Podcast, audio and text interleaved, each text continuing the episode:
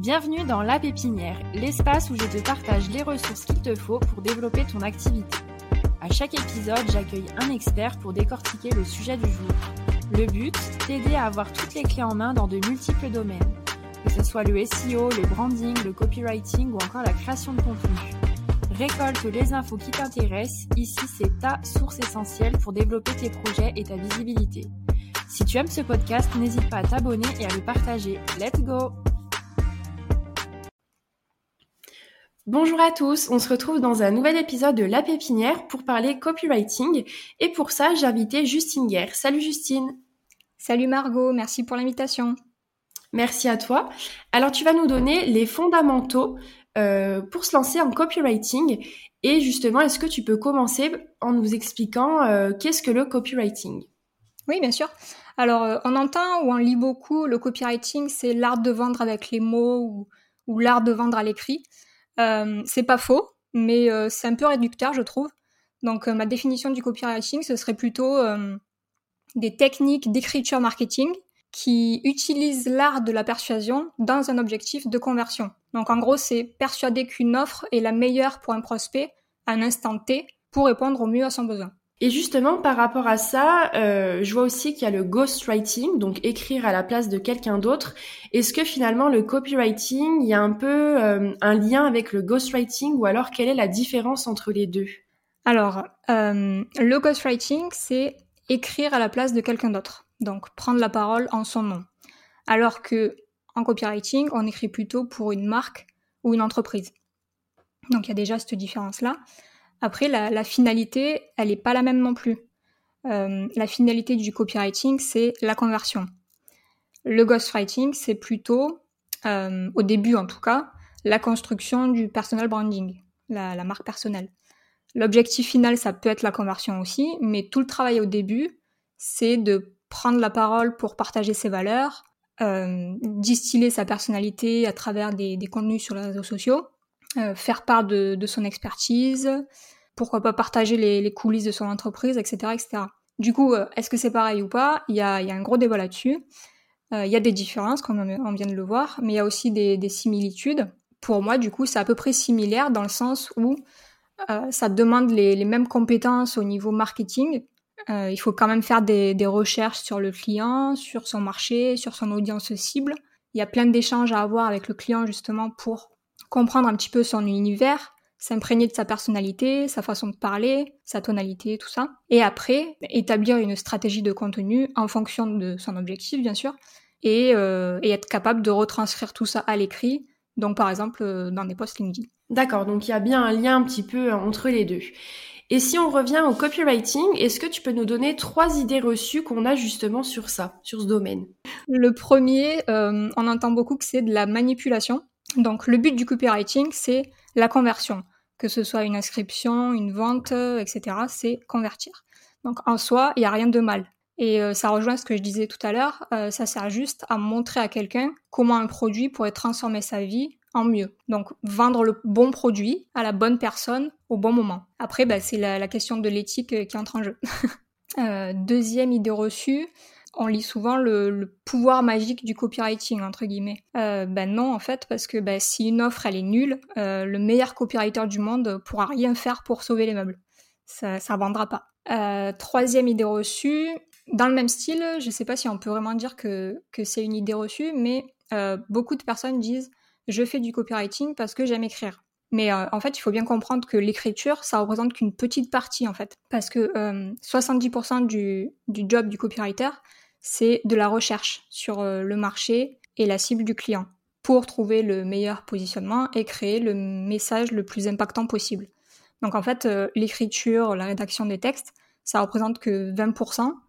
Et du coup, les 10% restants, c'est pour la phase de test et d'optimisation.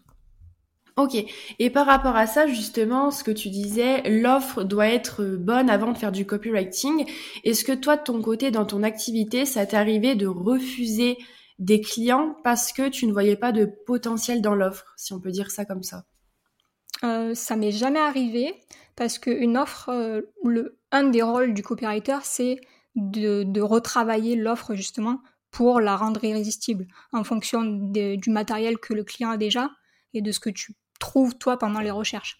Ok, très bien. Et justement, ce copywriting-là, on peut le retrouver où? Quels sont les supports sur lesquels on retrouve du copywriting?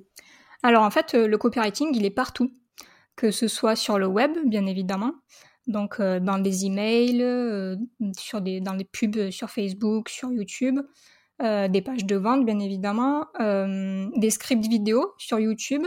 Et même sur TikTok maintenant. Des posts sur les réseaux sociaux, donc voilà, sur le web c'est partout, mais aussi dans la vraie vie. Donc ça peut être des panneaux d'affichage pour des événements, une pub dans le métro et même des discours politiques. Donc voilà, tout ça c'est du copywriting. D'accord, donc vraiment de partout, partout, en fait, dès qu'on euh, on lit un texte qui vise à vendre un produit ou un service, finalement c'est du copywriting. Et justement, est-ce que tu as quelques conseils à nous donner sur le copywriting, par exemple des structures à connaître euh, pour se lancer?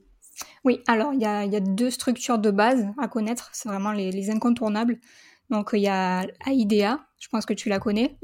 oui, oui. Euh, captiver l'attention, éveiller l'intérêt, susciter le désir et faire passer à l'action. Ensuite, il y a PAS aussi qui est, qui est connu.